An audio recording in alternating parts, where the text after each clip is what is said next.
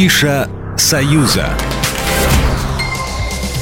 Привет, друзья! Я Александр Ананьев, и у меня традиционно всего лишь 180 секунд на то, чтобы рассказать вам о самых ярких событиях. В Витебске традиционно богатым на культурные события торжественно открылся Международный фестиваль современной хореографии. И вы еще можете успеть попасть на одно из представлений. На пять дней зрители вместе с жюри могут окунуться в программу, насыщенную спектаклями, творческими вечерами участников и фотовыставкой. Главное событие фестиваля – это международный конкурс.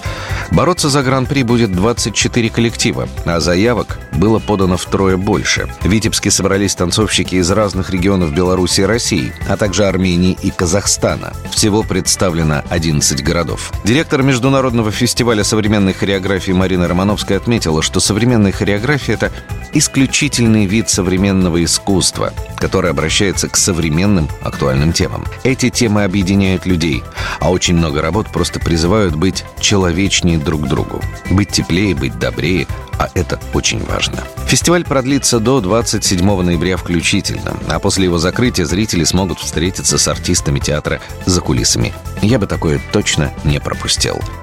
451 градус по Фаренгейту – это температура, при которой воспламеняется и горит бумага. 451 градус по Фаренгейту – это роман Рэя Брэдбери. 451 градус по Фаренгейту – это масштабный двухчастный спектакль, который 2 и 3 декабря покажет молодежный театр в Гомеле. Подчеркну, не два разных показа, а один показ, растянутый на два дня. Чтобы проникнуться четырехчасовой историей от начала до конца, зрителям приходится прийти в театр дважды.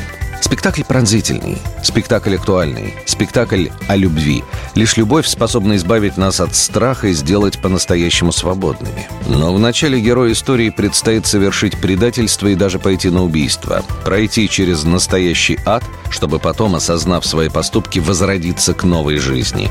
Если в романе Рэя Брэдбери за героем гонится механическая собака, то в спектакле она является альтер-эго главного героя.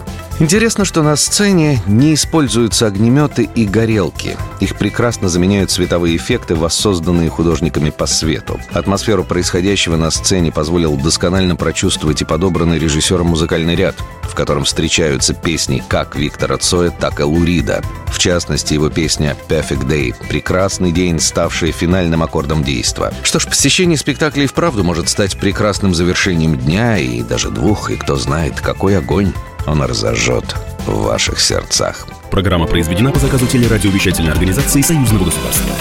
Афиша «Союза».